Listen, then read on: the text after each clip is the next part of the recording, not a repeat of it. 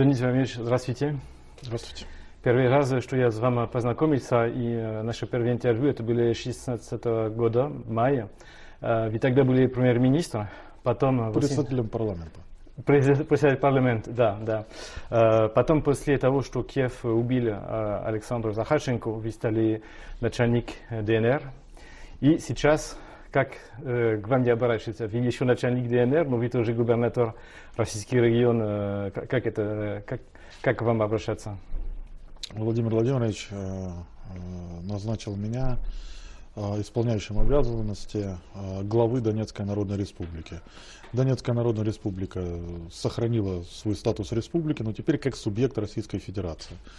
Э, Исполняющим обязанности я э, буду до выборов главы Донецкой Народной Республики, которые э, состоятся в сентябре 2023 года. Сейчас вы часть России, Российская Федерация. Что изменилось после того, что вас приняли э, недавно, так после референдума, я был даже наблюдателем этого референдума, что сейчас изменился? Да изменилось многое. Теперь мы как субъект Российской Федерации включены в повестку федеральную непосредственно, а это отражается на э, обеспеченности наших граждан. Потому что все, что мы делаем, все, что происходит, э, так это выстроено э, в Российской Федерации, вращается вокруг интересов человека, вокруг э, интересов граждан. То есть все решения, которые принимаются, они сопряжены вот как раз с обеспечением достойного уровня, уровня жизни для граждан Российской Федерации. И это в корне, наверное, отличается в тех подходах, которые мы видим, к сожалению, и в ряде европейских стран. Когда правительство этих стран принимает решения в ущерб интересам своих граждан, э, в ущерб интересам своим э, государствам и, наверное, в угоду вот, э, той гегемонии, которая пытается сейчас еще сохраниться, имеется в виду про американскую э, гегемонию. То есть и вся санкционная политика, которая сейчас э, принесла и продолжает приносить ущерб как раз гражданам этих стран, которые ввели эти санкции, э, связано это с э, потерей суверенитета этих стран. Ну, вот любое правительство э, любого государства должны в первую очередь руководствоваться в тех или иных- решений интересами своих граждан. Тогда это настоящее суверенное государство. Таких, увы, на планете осталось немного, а, но абсолютно точно одно из них это Российская Федерация. Именно поэтому а, западному сообществу это не нравится, именно поэтому а, оказывается давление всеми доступными способами. Ну а мы, в свою очередь, граждане Донецкой Народной Республики, продолжаем освобождать нашу территорию, то есть нас интересует, э, безусловно, э, вопросы военного характера, но также э, нас интересует и социально-экономическое развитие региона Российской Федерации, Донецкой Народной Республики. Я, я сам это наблюдал, я был э, в Мариуполе, это было в мае месяце, еще были, ну, почти закончили бой, там Мгм. тогда возрастало, я увидел, что уже перестроить трасс э, с Донецка до Мариуполя, э, что и с- город перестроится по- потихоньку. Э, что дальше, Как- какие проекты, есть ли промышленные проекты для, для Донбасса, потому что, в принципе, Донбасс это были богатства э, бывшей Украины, можем сказать. Какие проекты, как вы будете входить внутри Российской Федерации? Донбасс- Экономические... э, Донбасс был э, сердцем э, или экономическим сердцем э, не то что Украины, это было, он был промышленным сердцем и Советского Союза, а перед этим был промышленным сердцем и Российской империи. Э, Ничего в этом плане, э, не в плане амбиций, не в плане потенциала не растеряно. И э, как только закончится освободительная операция, как только мы сможем в полной мере приступить к восстановлению, модернизации наших предприятий, ситуация повторится вновь, и э, мы на это нацелены. Потому что, да, сейчас, э, даже несмотря на то, что идут боевые действия, но, тем не менее, э, многое делается уже сейчас. Это, конечно же, и сот- сотни километров дорог ну, в этом могли убедиться. Это и новое жилье, которое появляется сейчас взамен разбитого украинским режимом, то есть и в самом Мариуполе, и в Волновахе. Это идет э, планомерная работа по, с помощью, идет планомерная работа регионов Российской Федерации, других, э, с которыми заключены соглашения, то есть у наших городов, районов республики. Э, и в рамках этого и под, проходил подготовительные, подготовительные работы к осенне-зимнему периоду. Это, конечно же, коснулось и объектов социальной сферы, это ремонт, восстановление э, наших школ, больниц. Это, конечно же, э, что для нас э, немаловажно, коснулось уже в целом социальных гарантий для населения. Это, безусловно, касается и наших предприятий, которые сейчас встраиваются уже в экономическую платформу Российской Федерации.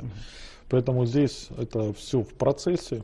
И я думаю, вот каждый такой шаг, каждое такое действие созидательного характера, конечно же, будет способствовать э, улучшению благосостояния наших граждан.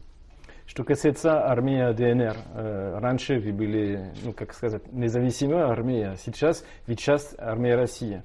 Как это произошло, что э, меняется и что будет да, в конце концов? Вы будете э, вообще часто, просто часто армия России э, без угу. разницы, как это будет? Я вам скажу, разница уже ощущается сейчас, и мы приходим к полному переходу, то есть и наши армейские корпуса Донецкой и Луганской Народной Республики вливаются полностью в Министерство обороны Российской Федерации, что в свою очередь уже а, влияет на обеспеченность а, наших военнослужащих. Это влияет на социальный, на пакет социальных гарантий.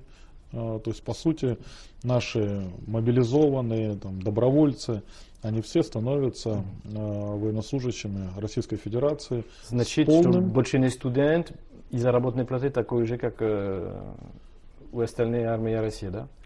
Э, именно так. Э, вот сейчас мы, безусловно, должны защитить интересы и границы Донецкой Народной Республики. Мы должны понимать, осознавать, что, конечно же, это была добровольческая армия. Сейчас она переходит совершенно на, на новый уровень. Uh-huh. То есть это вот мы сейчас находимся вот в этом процессе. Э, конечно же, это отражается на всех, ну и, конечно же, идут шаги навстречу, то есть как и в рамках вот, э, частичной мобилизации, которая была проведена э, по остальным субъектам Российской Федерации, мы сейчас эту ситуацию выравниваем. Ну, допустим, уже студенты были демобилизованы, то есть и они уже смогли Э, вновь вернуться к учебе. Для нас это важно, потому что mm-hmm. это вопрос о будущем, то есть наша молодежь. И здесь сейчас уже э, наши ребята с опытом огромным, который они приобрели за 8 лет, они с оружием в руках защищают интересы Донецкой Народной Республики, интересы России. И э, Э, сейчас ну, у нас еженедельно там 100, 200, 300 тысяч зрителей, французские говорящие зрители, которые э, беспокоятся для, для боя, для борьбы на, на фронт. И mm-hmm. как сейчас ситуация на фронт? Почему так медленнее? Вы быстрее взяли, освободили Мариуполь, освободили Северодонецк, Лисичанск. И сейчас мы видим, что ну, все медленнее идет. Как это можно это объяснить? Это связано, конечно же, в первую очередь э, с политикой, которую э, в военных э, целях, то есть как бы исповедуют, то есть как бы западные страны. То количество боеприпасов, то количество военной техники, то количество и наемников, которые отправляются из ряда, в том числе и европейских стран, на Украину, конечно же, они повлияли на скорость освобождения наших территорий.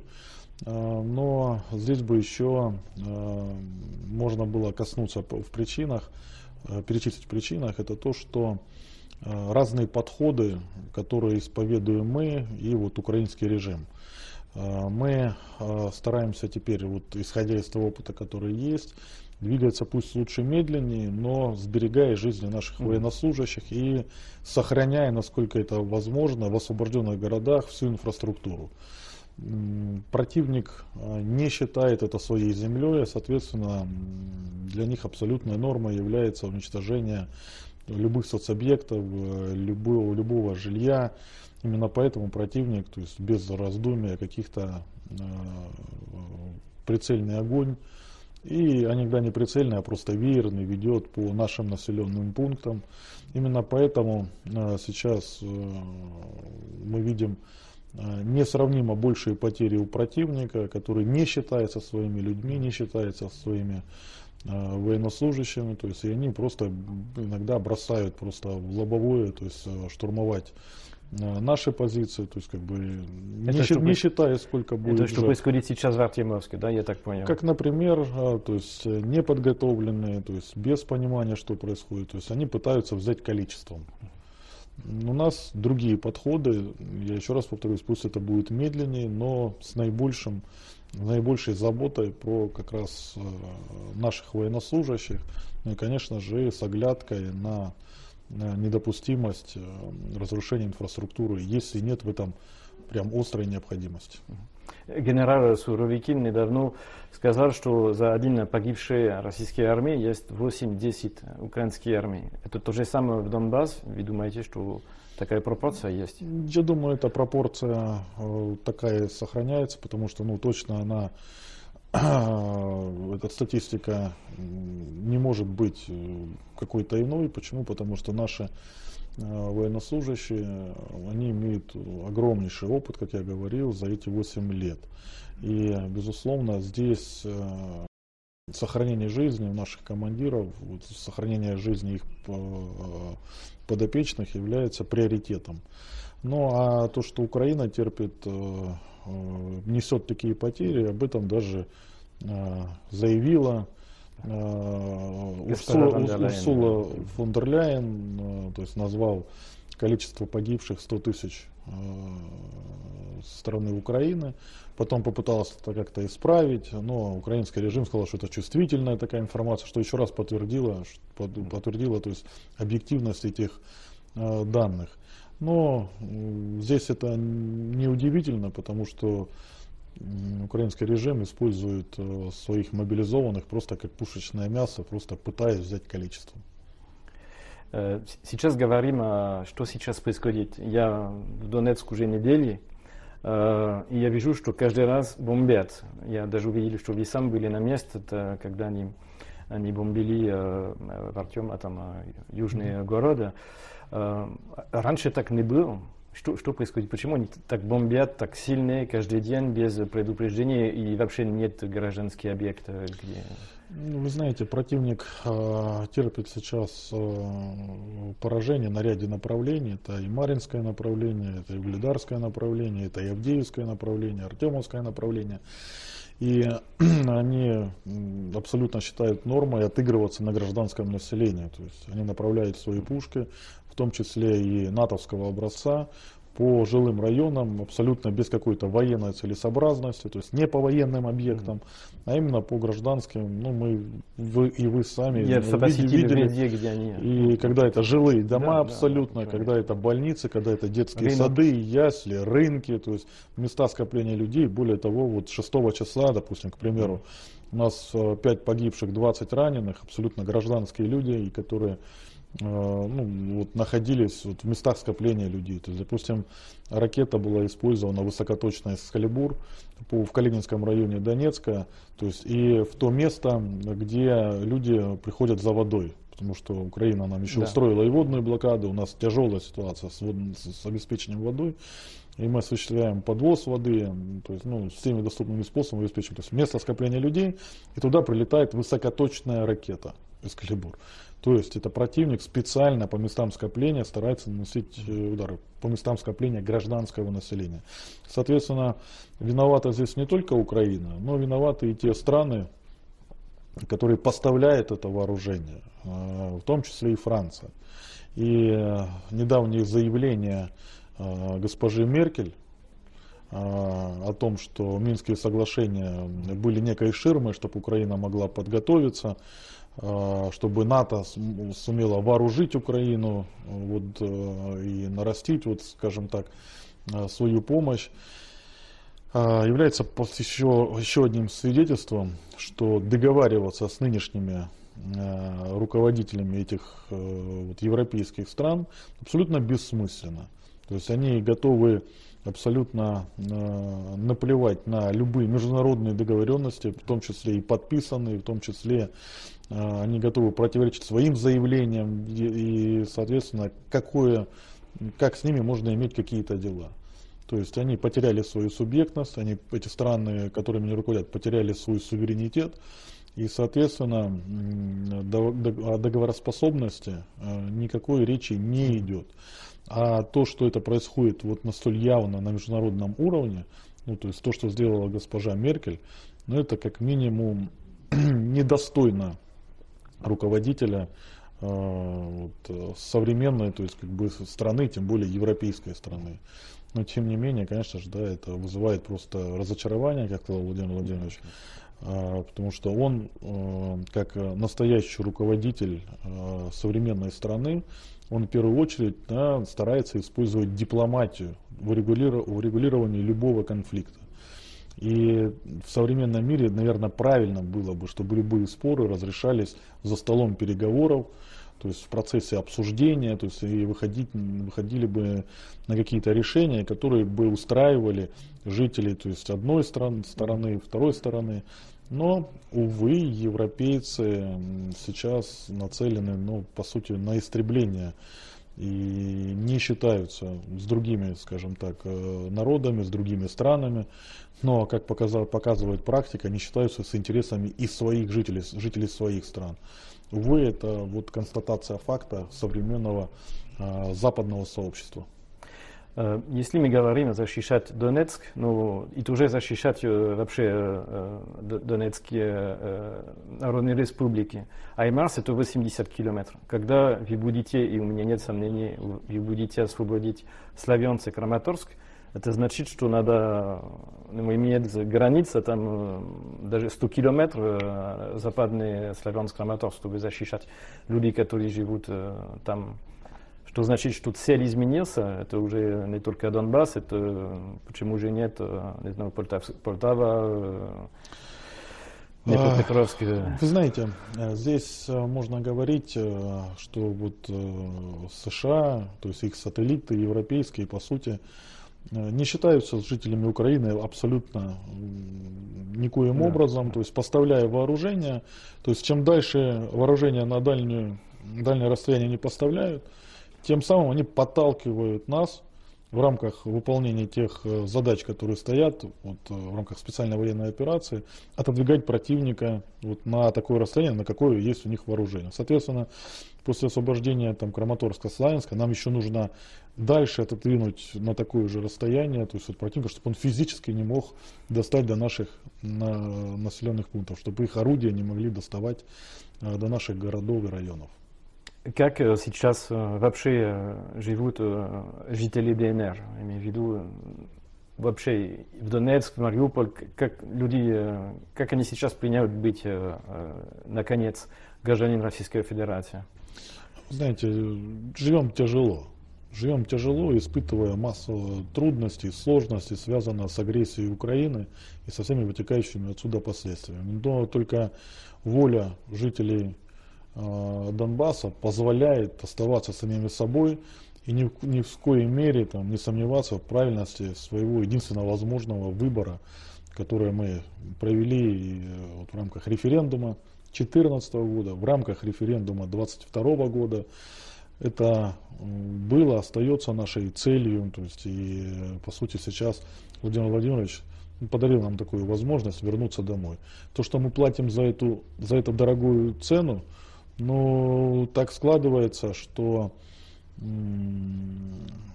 свою землю нужно защищать, за свою землю нужно бороться. И вот сейчас как раз э, мы продемонстрировали жители Донбасса, что мы готовы платить за эту цену, чтобы у потомков, у наших потомков э, точно не было возможности или даже мысли там, сомневаться э, в нашем отношении к своей земле. Э, равно как и у нас, у наших поколений не было какой-то даже мысли, там, сомнения вот, в отношении наших дедов и прадедов, которые освободили от фашизма во время Великой Отечественной войны нашу землю, освободили Европу в том числе от нацизма и фашизма. Но, к сожалению, тут в данном случае Европа оказалась неблагодарной. Увы, это так. Э, Денис Владимирович, у меня еще два вопроса. Э, первый вопрос. Когда Владимир Путин будет посетить Донецк? Вы же знаете? Э, нам бы хотелось, чтобы Владимир Владимирович посетил территорию Донецкой Народной Республики как можно быстрее, но это желание должно сопрягаться и с элементами безопасности, mm-hmm. потому что мы все же видим, что Украина, оставшаяся часть Украины, это террористическое государство, готово пойти на все, э, в том числе и при поддержке своих э, западных покровителей. Поэтому мы хотим, но я думаю, что еще немного нужно подождать. Понятно. И последний вопрос. Э, как я вам сказал, у нас сотники тысяч зрителей, которые ну, там читают, э, как я, например, что восстание э, э, народы Донбасса против олигархии, это пример для всех, Европа, и включение для нас, ну, там, например, желтые жилеты, если помните, в 2018 году. И э, есть у вас сообщение для этого француз, которые э, не считают, что э, война, макронская война против э, России э, справедливее, и что, что вы хотите их передать? Знаете, а, современные вот, европейские страны, в том числе э, вот, и Франция, а, вот, руководство этих стран забыло, что думать, нужно думать в первую очередь о людях, вот, принимая те или иные решения. И да, это связано и с олигархатом. Да, мы ощутили это на себе, вот, э, живя при Украине. Э, вся коррупционная составляющая, все, все те решения, которые принимались вопреки интересам простых людей, конечно же, вот вылились в то, что мы видим сейчас. Поэтому я считаю, что за свои э, права, за свои интересы, интересы своей страны, чтобы эта страна могла существовать дальше, конечно же, нужно бороться. По-другому не бывает. Спасибо, Денис Владимирович. Спасибо.